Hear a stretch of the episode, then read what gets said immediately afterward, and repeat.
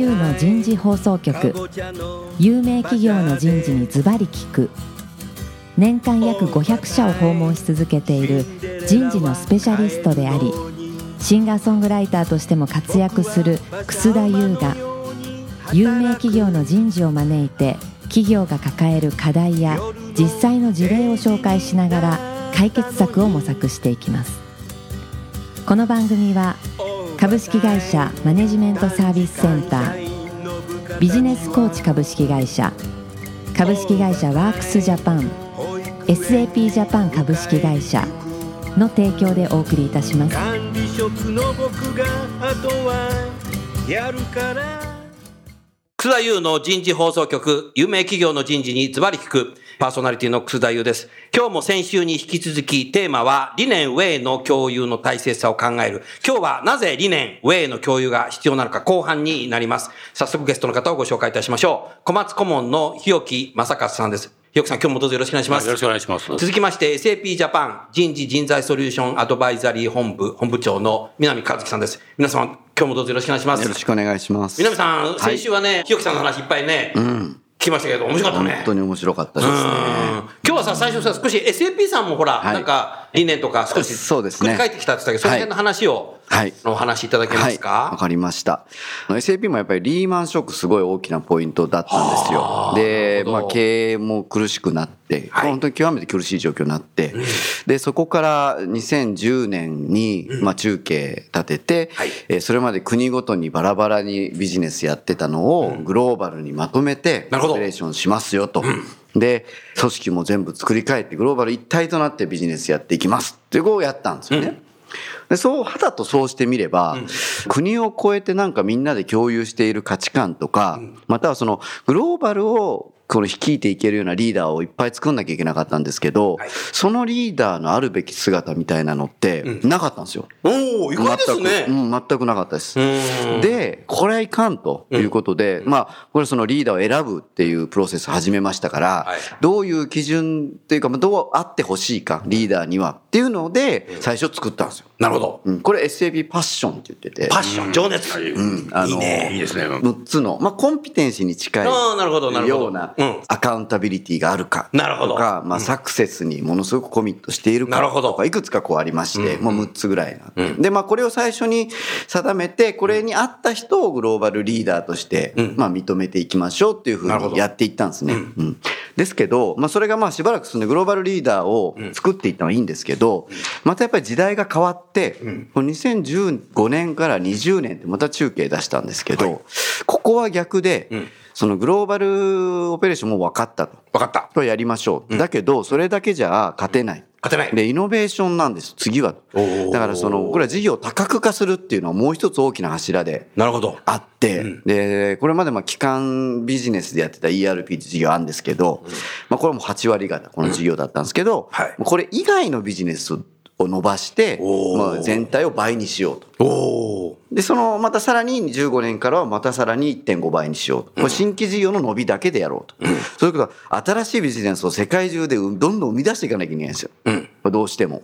そしたら M&A ももちろん増えますし、というと、今度はトップダウンでね、こうイノベーションってやっぱボトムからどんどん上がってくるアイディアって大事なんですよね。ある日いきなり思いついたりしないですよ。現場でじーっとお客さん見てて、じーっとビジネス見てて、ここにチャンスあるってやっぱ思いつくもんなんですよね。なるほど。うん。なんで、やっぱりそういうボトムアップで、いろんなアイデアだとか、いろんなその、イノベーションが起きるような会社に作り変えていかなきゃならないよね、と。なるほど言うと、やっぱあるべき姿って、そのトップダウンで、このリーダーのあるべき姿みたいなもんじゃなくて、ボトムアップでもう一回作ってみた方がいいんじゃないかと。なるほど。で、たくさん M&A したんで、はい M&A した会社の人だとか、それから若い人、それからいろんな国の人に入ってもらって議論に。で、みんなで作って、なんかダイバーシティな、まあそうですね。作り方だねうん。でもまあボトムアップアプローチですね。ボトムアップアプローチだね完全にで、みんなで合意して作ろうと。それはもうだからトップがどうこう言うだとか、その昔からのその経営理念が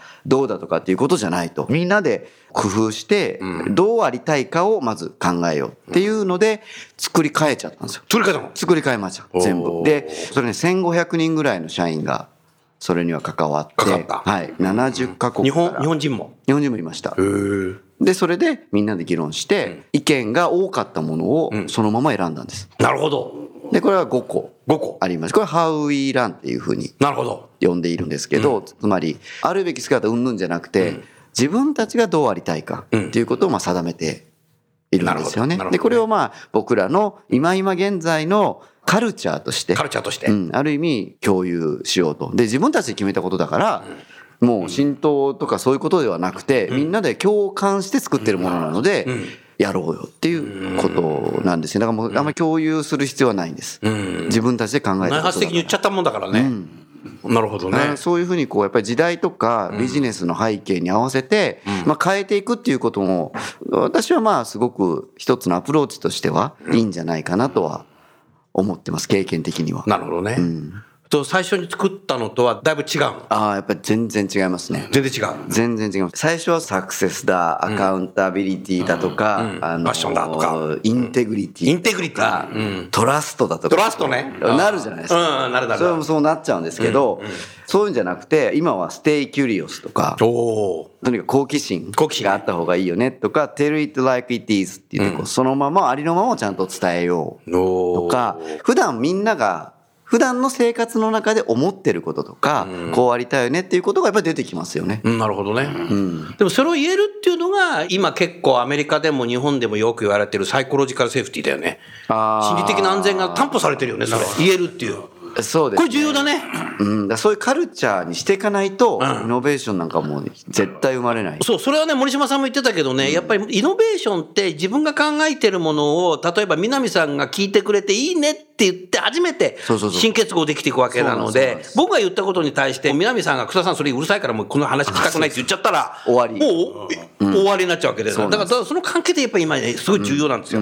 これがね、SAP すごいね、これ。すごいねですね。うんなんかね、やっぱこれは僕らももう生き残りをかけてやってますから、生き残り。なるほど、ね。やるしかないですうん。なるほど。今の聞いてて、ひよきさんいかがですか？20がかかったらそのプロジェクトに入ってみたいですね。ほんまやな。本当だね。すごいねそ。れ20年前、20年前は10年ちょっと前ですよ。小松で作った時にやっぱり日本人ではいやっちゃったんですよね。んだからその後も日本人で男性でもう少しちょっと後に考えたのは、やっぱりもっとは最初の時から海外の人を巻き込んで作れたよねと。同じ強みを整理するのでもね。というのはもう、例えばインドネシアの工場は1982年にできてるので、早いなもうその当時でも30年近く歴史があるわけですよね。そうですね彼らにも小松ウェイがあると思うので、そういうことを考えればですね、彼らの意見も聞いてよかったのかなとは反省の弁なんですね。なるほどえね。なるほどね。だからそういうアプローチができた、よくの SAP さんでアプローチができるとしたら、私もよしだと思いますし、今使われたように共感を使って言葉使われましたね。私はその共有とか、その共感とかですね、浸透は後知恵なんですけど、その後で考えた時に共感って多分ベストワードなんですよね。なるほど。そのこういうことを社員に理解してもらうっていう意味では。なるほどただし、会社として使っていいんだろうかという、その躊躇みたいなのがあったので、えーやっぱりし共感ってあまりにもこう仕事と離れちゃってんじゃないかなと自分では思ったので、理解を得るんで共有がだと思ったんですよ。矢印と浸透、共有、共感で、こっちが理想なんだけど、やっぱりシェアリングだよねという感じだったんですかね。なるほど。えええどう思います自分で自分の言葉遊びをしてるみたいな感じなんですよ。エンパシーでね、いいと思うんです。だから好きな言葉なんだけど、それでは何か会社としては甘っちょいでくれないんじゃないかなという感じちゃったんですよ。ああ、難しいとこですよね。だから多分、我々もその1個目の、はいまあ、リーダーシップのあるべき姿っていうのを作った時は共有だったと思うんです。ある程度、それを共通理解として、まず、ちゃんと分かってよということがすごく強かったと思うんですけど、なるほどう。ん、だけど、多分それだと、行動が変わりにくい。まだそこまで。ある程度の理解は進むし、共通言語としてみんなで話したりだとか、そういうことはできる。ですけれども、個人個人の日々の仕事の中で、じんわりその行動が変わっていったりとか、先ほどおっしゃったように、例えば、アイデアがあったら、上司に言ってみようとか、同僚に言ってみようとか、そこにやっぱ至ってほしいなるほど。から、なるほど。そう。なので共感共感。まで思い切って多分意識したんだと思いますけどね。なるほどね。なるほどね。でも多分あんまり使つあのいわゆるこういうビジネスの中で共感って使ってないと思うんですよね。あ、そうですかね。他にありますかね。うん、どうだろう。そうやって言われると。うーん。ただ今の我々もよくそのイノベーションを起こしていくプロセスとしてデザインシンキングだとかいうことってすごく使うんですけど、デザインシンキングなんかだともう共感どころかもう欲望欲望なんだ。に忠実欲にっていうぐらいの望。なるほど。うん、だからもう本当に欲する？ウォンツが何なのかと。だから共感するで気持ちがそこにやっぱり響き合って、自分の気持ちがそこにこうシンクロナイズしていくっていうこともすごくいいんですけども、イノベーションを起こそうと思うと、そこすら超えて、その根源にある欲望がどこにあるのかっていうことまでなるほど。みんないつも意識しようみたいなところはあるんですよね。でそこにやっぱニーズがある。社員の欲望にすらニーズがある。ので今今やっぱり必要になっている。このやっぱ45 45年もないですね。本当この数年23年ですごく着目されている部分なんじゃないかなと思いますけどね。ビジネス上も。会社、職場の中で共感できていると、なんか自分の居場所があるような気がするし、さらにモチベーションも僕上がるような気がする,、するんですよね。そういう中でみんなでなんか話し合える環境があると多分イノベーションも起きるし、うん、多分やる気が出るんだろうな、多分。そんなような感じなんだろうな。だから仕事に直接あるかどうかっていうのは別として、そういう環境をやっぱ作るっていうのが今の時代僕すごい必要なのかなっていうふうに思いましたね。そうですね。なんかまあ、カルチャーみたいなのが共感の域に達していると、まあ今、グローバルオペレーションになっていくと、例えば僕なんかもそうですけど、上司は外国人で日本にはいません。いない。で、会うのは年に2回ぐらいですと。でもその彼が僕の評価全部決めます。なるほど。給料も全部決めますっていうオペレーションにななるわけですよ。今ね、そんな、そういう時代なんだよね。うんうんだから、で、移動もバンバン国を越えて移動そう、そうだとさ、やっぱさ、共感してないとちょっと不安になるよ、やっぱり。貴族意識が飛んじゃう可能性もあるよ。うん、よりどころになるかとか、パッとこう移動してきて新しいチームになった時に、これは言っていいのか悪いのかっていうのが、結局、ま、その上司次第になっちゃうじゃないですか、それないと。あるあるあるある。だからすごく最初の忖度の時期が長くなるっていう。だけどカルチャー共有されてたら、まあこういうことは言ってもいいはずだ、この会社はっていうのがあるんで早く変化にフィットできるっていうのがあるかもしれないです。まあ、少し業界の違いはあるかもしれませんね、やっぱりね。あ、確かにああ、そううですやっぱりね。SAB さんのその進化のスピードと、機械工学をベースにしてるやっぱり我々のビジネス意外に長寿ですから、あちょっと違う。ちょっとそれが違うかもしれないね。そのソフトの部分ではかなり共通してると思いますね。ええ。ひょきさんが、ひょ共感が別ひょきさんよく言うさ、生き生きした組織でワクワクした、なんていうの、人を作るっておっしゃるけど、ここはでも一緒なんじゃないの？そうですね。うん。そうね、そこは一緒なんじゃないかなって。一緒ですね。結局その人の育成ってすごく我々も初期の段階って注力してリーダー作ってってやったんですけど、うん、やっぱりその人たちがどういう組織として機能していくかっていうのはまた別の問題だなっていうのはやっぱり気づきがあった。ああ、なんとなく分かるようになってうん。るやっぱ同じタイプの人ばっかりで同じ組織にいても、同じ強みと弱みしか出ない。確かに。し、いろんな意見が出ていろんな考えが出て組織のレベルって上がっていく部分があるっていうのと、人がモチベートされてる状態っていうのって長く続かないと思うんですよ。いつも思うんですけど。例えばすごい優秀な人はそうじゃないかもしれないですけど、普通はモチベーションがある日もあれば時期が来ったりちょっとしたことでやっぱモチベーションって落ちたり、うん、してしまう。だけどそれは組織の中で、みんなでこうお互いを理解し合ったり、お互いがこう励まし合ったりお互いが支え合ったりするとそれは個人のその上がり沈みっていうのを組織としてカバーできるはずだって思うんですよねなるほど。だからやっぱりどっちも大事なんだなって思うんです。ひょきさんどうですか、今の話。じゃあ私はですから、自分が現役でやった時に、組織のそういう意味で生き生きた組織というのは、認識はしてたんですよね。どちらかといえば、若く働いてる社員が組織を作るような格好だったので、組織そのものにあんまりフォーカスとして考えてなかったんですよ。組織としてはそうなんだ。ええ。うんなるほど。今、南さんおっしゃるようなね、組織が例えば人々をよりワクワク生き生きさせてくれるような要素があるので、その組織をやっぱり一つ考えることが必要じゃないかっていうのが、会社を卒業してからむしろそういうことにより関心があるというか、より大事だねというふうに思っていますね。まあ前回のね、出演者の森島さんはもう完全ね、組織開発っていうそうですね言葉でね、おっしゃってくるけどね。だから象徴的な小松で例えば現場で働いてる人が、うちの職場と言った時の、うちの職場っていうと大体いい話をしますよね。うちの職場って言うといい話をする。うちの会社じゃダメなんだ大。体うちのボスはねとかね。ああうちのボスはうちのあの職場の同僚はねとか。うちの会社とは言わないんだ。うちの会社はね、どちらかというと上の人はいいんじゃないですかね。だから、本当に現場で働いている人たちとコミュニケーションするときはやっぱりうちの職場なんですよね。なるほどそれはやっぱり、本話化したいのよ。うちの営業所とかね。うんそうそう、うちの支店とかね。そう、そうそうですねうちの支店ですよね。その時うちの会社とは言わないんですね。うちの会社のうちの支店出たら多分言わないかもしれません。ええもっと小さなところに充足感を持ってるんじゃないですか、ね。それも重要だね。今のね。うんまさにでもそれこそが組織開発の原点というかね。組織開発の原点。うん今普段働いている、まあ、うちで言えばチームってチームよく言うんですね。はいその場所はバラバラだったりするんで。はいはいだけど、そのチームの中でやっぱり、お互いにそれぞれの人の強みはちゃんと分かってて、お互いがどういう状態かも分かってて、お互いを助け合ったり支え合ったりしていってる状態っていうのが、それがたくさん積み重なって大きな組織の話ができる、初めてできると思うんですよ。なるほど。最初からなんか大きな組織で共通的にどうだみたいな話ってあんまり僕はピンとは来ないですうね。ん。確かにそうだね。もう、ひよきさんと話をしてると、ひよきさんやはり日本語ものすごい大切にするね。そうですかね。若い時からそうなんですか？学生時代から。難しい質問ですね。難しい質問そうですか。井上久志さんって言いましたね。あの、はいはいはいはいはい。彼の趣味が広辞苑読むことだってどっかで見たんですけど。広辞苑を読むこと？そう多分ですね広辞苑を調べるもんでしょあれ、読むこと辞書を読むって結構面白いんですよね。あそうなの？ええだから広辞苑買ってこうずーっとめくってって読むとかね。ええああいうの結構やってたので、広辞苑を読む？ええ僕広辞苑調べるもんだと思った。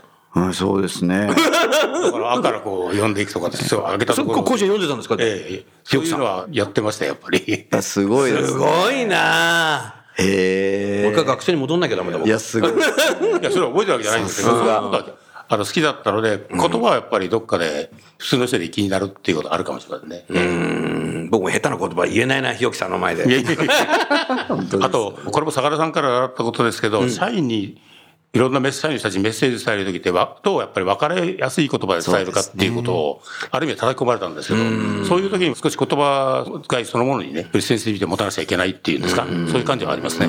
ええ。よくあの、八木さんがね、社員は普通の人だってよく言うんだよね。で、普通の人には分かりやすいやっぱ言葉で言わなきゃいけないんだろうね。人事ってとかくさ、人事専門用語をさ、特に英語でさ、結構言うじゃない。そう。えつい言っちゃうんだよね。うん、人事の専門共通用語をね、現場にね。だからそれはやっぱり反省しなきゃいけないね。うん、多分ねそうですね。いや私もあの八木さんとよく存じ上げてる友達なんですけど、意見が噛み合わないことも結構ある。あのね、だって僕やったことあるじゃない。八木さんと、八木さん VS 日置さんの僕ファシリテーターやったんだけどさ、途中からね、僕意見分かれちゃってさ、俺は、俺はどうしたらいいんだみたいな。ででもか、面白かった。その普通のああいうね、議論分かれるから面白いの。でも普通の人が頑張るっていうのは同じなんですよ。あそうそうそう。そこそこだけ一緒だったね。普通の人が頑張る。それが結構ね、議論分かれちゃってさ。うん。そうそう。ださっきあのボトムアップでイノベーションとおっしゃいましたけど、そのイノベーションのネタを出してくる人たちは多分、そういうね、天才曲げる人が会社にいるわけじゃないので、たくさんいるわけじゃないので、普通の人がアイデアを出してくるんじゃないですか。普通の人がア。イデアを出せる、それを出してもいいようなものができ、いいような空気があるような、やっぱり組織っていうのは、すごい組織だと思うんですよね。なるほどなるほど。あの言えるかってこともありますよね。言えるかね。ええ。そういうものを持ってる組織とそうじゃないのとは違うと思うんで、でも普通の人が頑張れるから、会社は面白いんだってことも言えるんじゃないですかね。いや、その通りと思い重ます。要だね。普通の人が頑張れる会社。いや SAP もねやっぱりその哲学としてはやっぱり「Everyone is a talent」っていうのがあるんですよ。もうドイツ企業っていうのもあるかもしれませんけど、まあ、リーダーのところにこだわってないですよ。こだわってない。うん。みんな。すごく優秀な人たちはいますよもちろん。もちろん。リーダーもそれはどこの会社でもいる。うん、でそういう人たちはもうよく認識されてるし、大活躍してます、それは例えばじゃあ20%いるとしましょうか、でも会社は誰のおかげで動いてるかというとやっぱ8割の普通の社員の人たちがエンジンなんですよ。そうですなるほど。ここが28。ちょっと変わればものすごい変わるんですよ会社は。変わるよね。それはそこ、本当にそうなんでです。だからそこにやっぱり着目して人事って考えるべきっていうのは僕も本当にもうその通りっていっつも根木さんのお話もひぎさんの話も伺って思います。す。なるほど。そうですね。一人一人が頑張ってっていうのと、みんなが頑張ってっていうのはやっぱり違うんですよね。全然違いますね。なるほど。なるほど。個々人がそれぞれのやっぱり立場で頑張れるっていうのが、そうですねそれは強いと思いますそうそうそうですね。強いよね。だって一人でお客さんのとこに行くだろうし、一人でコツコツ仕事をするんだろうし。そうですよね。そういう会社のカルチャーがあると、やっぱり自分で考えるっていうふうになっていくと思うんですよ。自分で考える。うん。一人一人が。なるほどだから、言われたことをやればいい。まあ、そういうチームもあるかもしれないし。それも重要だけどうん。あの、正しく何かをこう繰り返しやっていく仕事は確かにありますけど、でもその中にもどうあるべきなんだとか、どういうふうにやったらもっとよくできるかとか、そういうことって自分で考えられるんだと思うんですよ。そういう組織がやっぱり最終的には強くなる。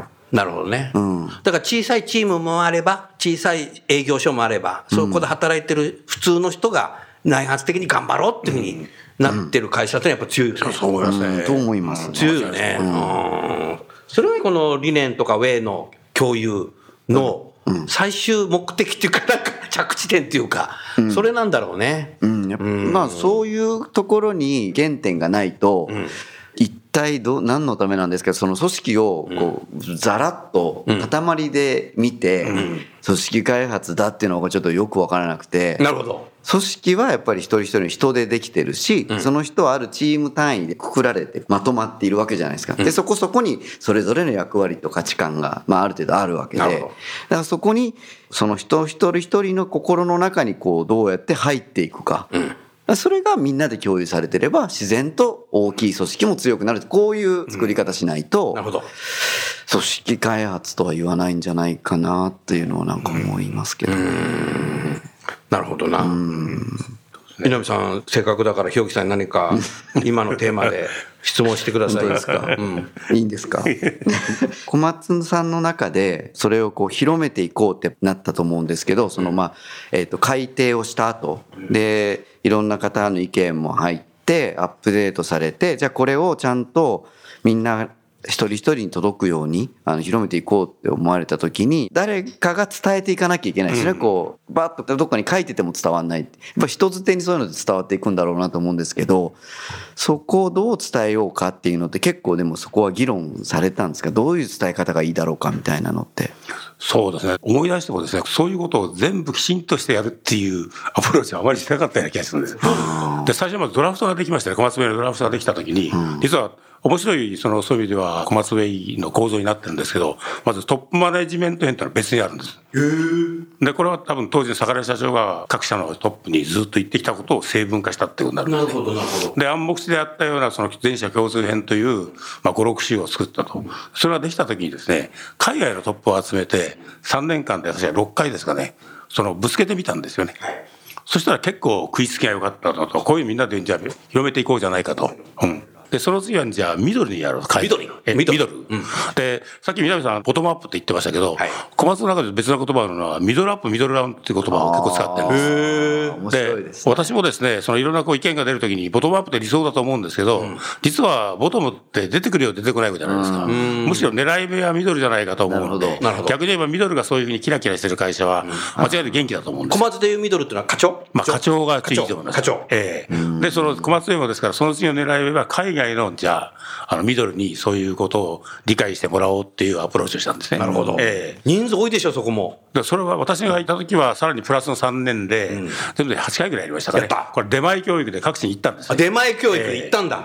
だからトップは日本に呼んで、次は出かけて行ってっていうのをやったんですけど、やっぱこれも食らいつき良くて、そうするとその人たちに中からそういうことを伝えたいっていうか、教えたいっていう人が出てきますよね。あーええだからインストラクターを作っていったっていうことになあトレーニングを作ってた。うんそれってやりたいっていうのがやっぱり自然発生的に出てあの、教えた人の中に何人かいましたね。あそうなんですええ教えたってのはちょっとね、言い方が良くないので、私でもどういう言い方で、一応セミナーにしたりですね、上はフォーラムにしたりとかトレーニングってことは使わない。なるほど、なるほど。まあ、そういうことも議論したのを覚えてるんですけど、で、あとはですね、多分こういうものを作った中で、評価基準に入れてないんですよ。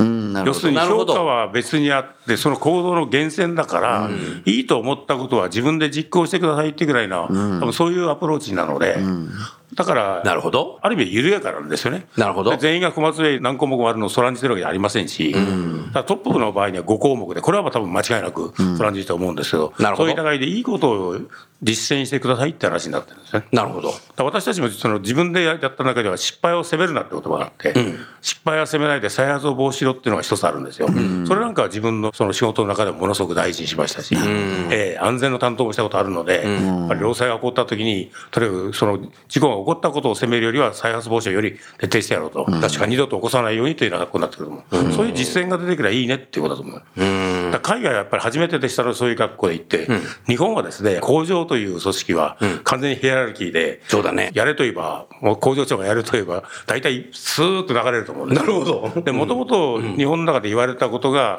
文書に書かれたっていうことですから、それについても特別なことではないと。なるほど。あとは今ですね、階層別教育というようなことがあれば、はい。そこでその都度小松へということをですね、なるほどそのレそれぞれのレベルで教えてるっていう、あ実践しろよっていうことになってくると思う。そこでやっぱり有言実行してくれというメッセージになってくる。なるほどいいと思ったら、そのことを有言実行してくださいっていうメッセージになってると思うんです。なるほどな。評価に入れない人だけど、南さん、SAP さんも評価に入ってないんですか？入ってないですね。あ、そうですか。入ってやっぱないです。りお互い珍しいことですよね。うん、そうですね。評価に入れようとする企業もあるね。多いですよ。ありますバね。バリューという格好で上を理解すると、そのバリューをどう実現してるかっていう評価をしたいという感じ。なるほど。まあ、かつての GM さんも、G, あの G さんもそうだと思最初の私たちもリーダーシップを定義した時は、それ入れてまあ、す。入れてたのね。うん、で、今はもうやめました。やめたのね。うん、それはもう、だから要は行動が、まさにもう、ひよこさんおっしゃる通りで、価値観がまあね、みんなが共感して行動が変わったら、そこで今度は仕事が変わるわけで、その仕事を評価するのが評価ですから。うん。なるほどね。そうですね。そう、いう本当面白いですね。面白いね。こんなにこう、そういう意味では親近性があると思って。議論分かれると思ったのにな、み僕はあの、たいな。現役の時にコンピューター嫌いでしたので。コンピューター嫌い今は 今とか、ピーって鳴らした方がいいから。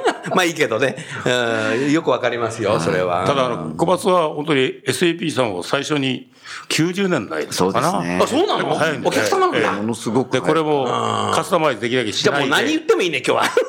そうですね。ドイツから入れたんですね。非常に面白いア小松のドイツから言ったんだ。そうですおーそれは僕なんかも共感したので、よく何かしようとするときに、まず日本から試してみようっていうアプローチしがちなんですよね。そうだね。それを日本からが本社だから日本からじゃなくて、これは本当にドイツからって確か入れてたと思います。えーそれも面白いね。うん、なるほどただな。我々はみんなサップって呼んでましたけどね。そうですね。SAP 多いよねそうですね小松は多分今でもサップじゃないかとええお客様はでも大体サップサップって言いますよねうん、おっしゃいますね。はうんなるほどな。コンピューター嫌いとか言いながら何 言ってますか90年代からやってるじゃないですか。そうそれは会社としてです。あ会社としてね個人としては逃げ回って。逃げ回って。逃げてない。君子危うきによくさんメール返事返ってくるの早いじゃないですか、いつも。メールじゃないですよ。え？あれ日本語なんで。あれ日本語だから。面白いな。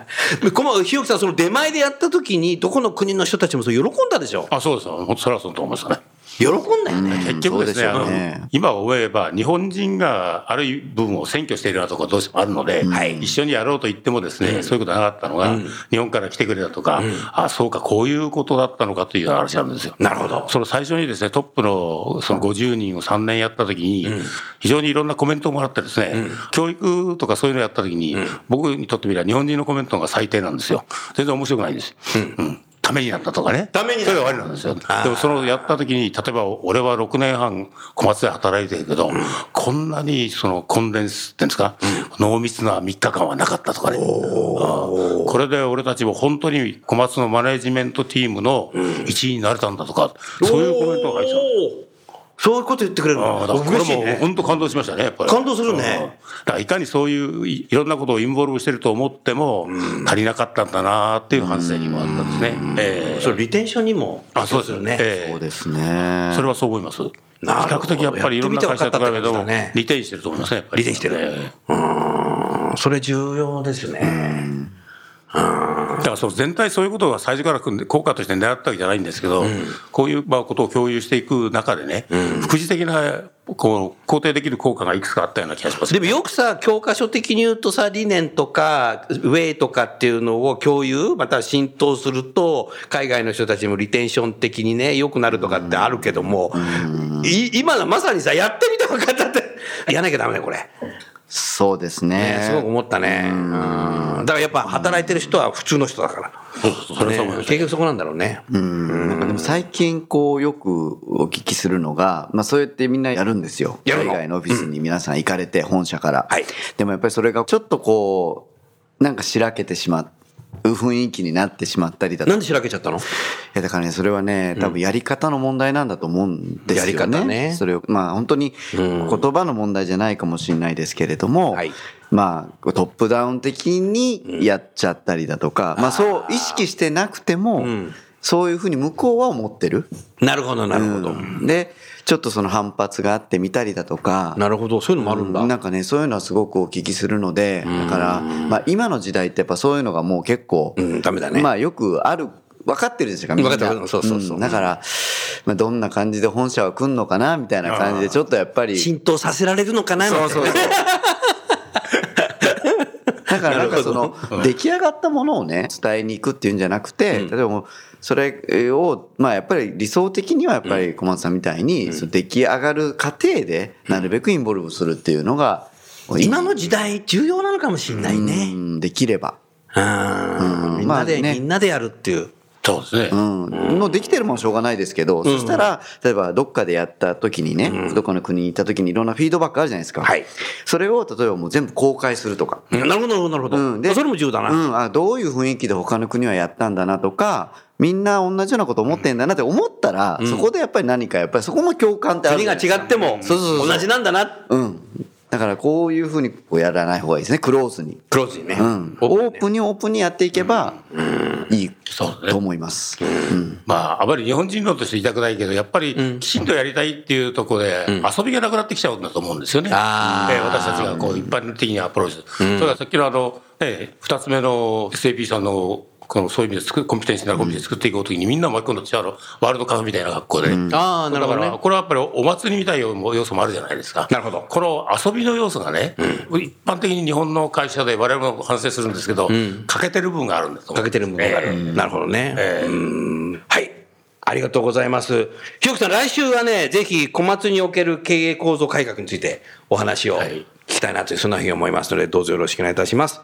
それでは最後にゲストの方をご紹介して番組を終わりましょう。えー、小松のひろきさん、SAP の南さん、どうもありがとうございました。ありがとうございました。